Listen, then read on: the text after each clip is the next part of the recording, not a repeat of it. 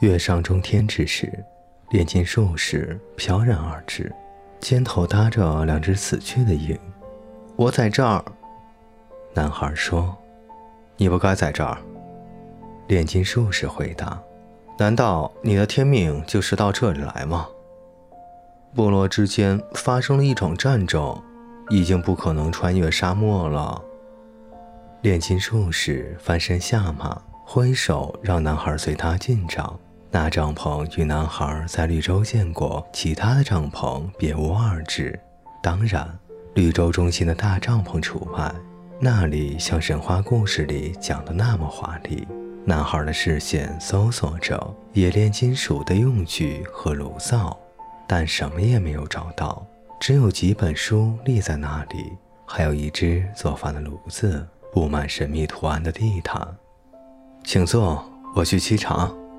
炼金术士说：“咱们一起把这两只鹰吃掉。”男孩怀疑这鹰就是他前一天看到的那两只，但是他没有说话。炼金术士点燃炉火，很快帐篷里就飘满了肉香，比水烟袋的香味好闻多了。您为什么要见我？男孩问道。因为有预兆。炼金术士回答：“风告诉我你要来，并需要帮助。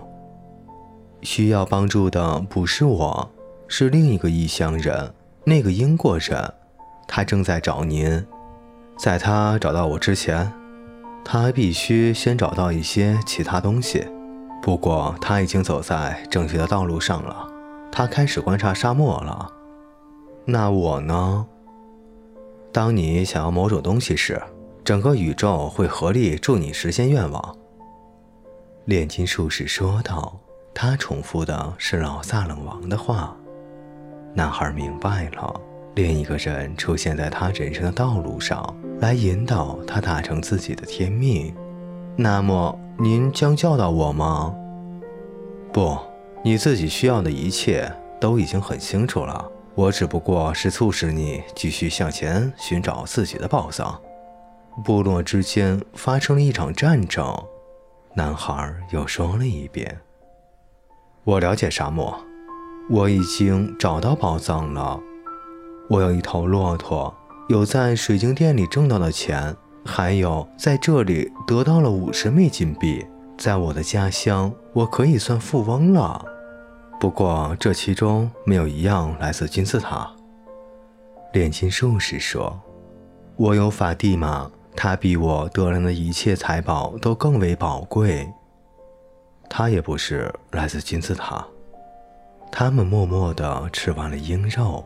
炼金术士打开一个瓶子，往男孩杯子里倒了点红色的液体，是葡萄酒。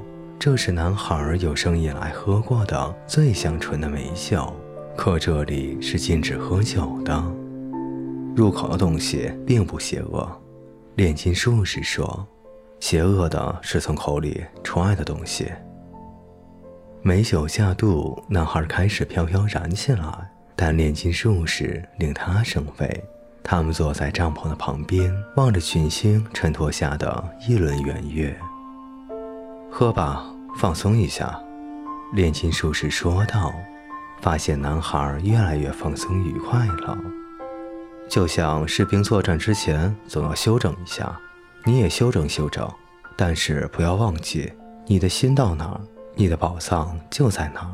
你必须找到你的宝藏，否则在途中发现的一切便全部失去了意义。明天卖掉你的骆驼，去买一匹马。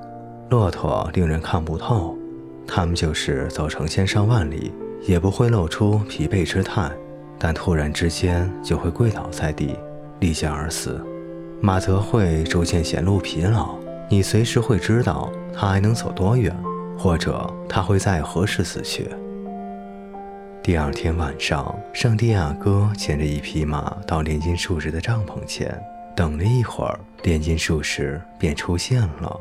他骑在马上，左肩挺着那只猎鹰。请把沙漠里的生命指给我看。炼金术士说：“只有发现生命的人，才能够找到宝藏。”两个人头顶明亮的月光向沙漠里走去。不知道我能不能在沙漠里找到生命？男孩暗自想到。我还不熟悉沙漠呢。他本想把自己的想法告诉炼金术士，可他对炼金术士心存忌惮。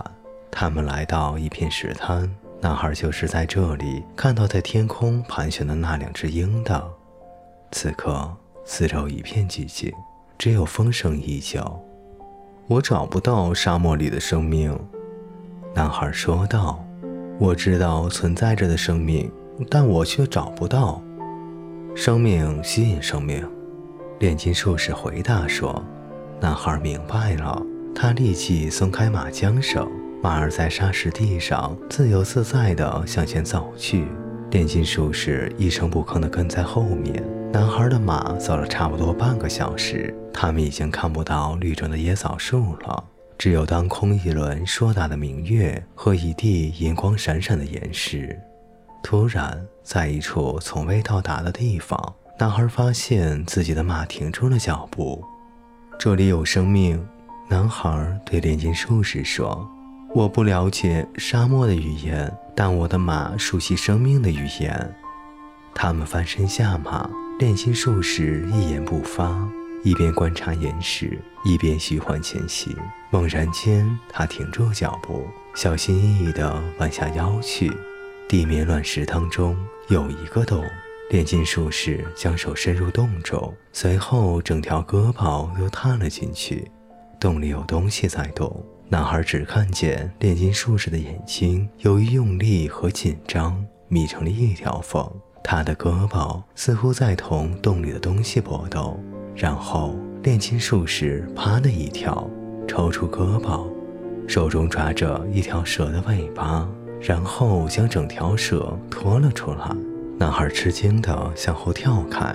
那条蛇不停地挣扎，发出呲呲的声响，打破了沙漠的寂静。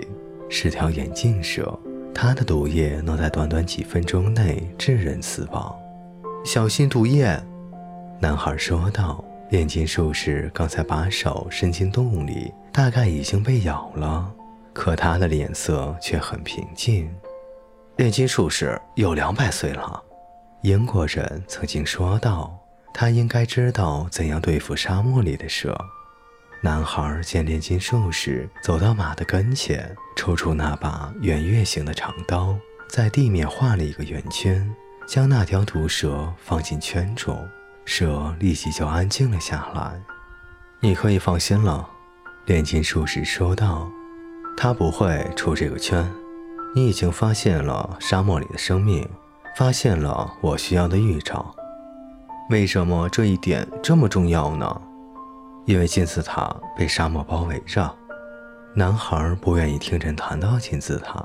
从昨天晚上开始，他的心情就变得异常沉重和伤感。如果继续寻找宝藏，就意味着必须抛下法蒂玛。我将引领你穿行沙漠。炼金术士说：“我，我想留在绿洲。”男孩回答道：“我已经找到了法蒂玛，对我来说，她比财宝更珍贵。法蒂玛是沙漠中的女人。”炼金术士说：“他明白，男人走出去为的是能够回来。他已经找到了他的宝藏，也就是你。”现在他期盼着你找到你要寻找的东西。如果我决定留下来呢？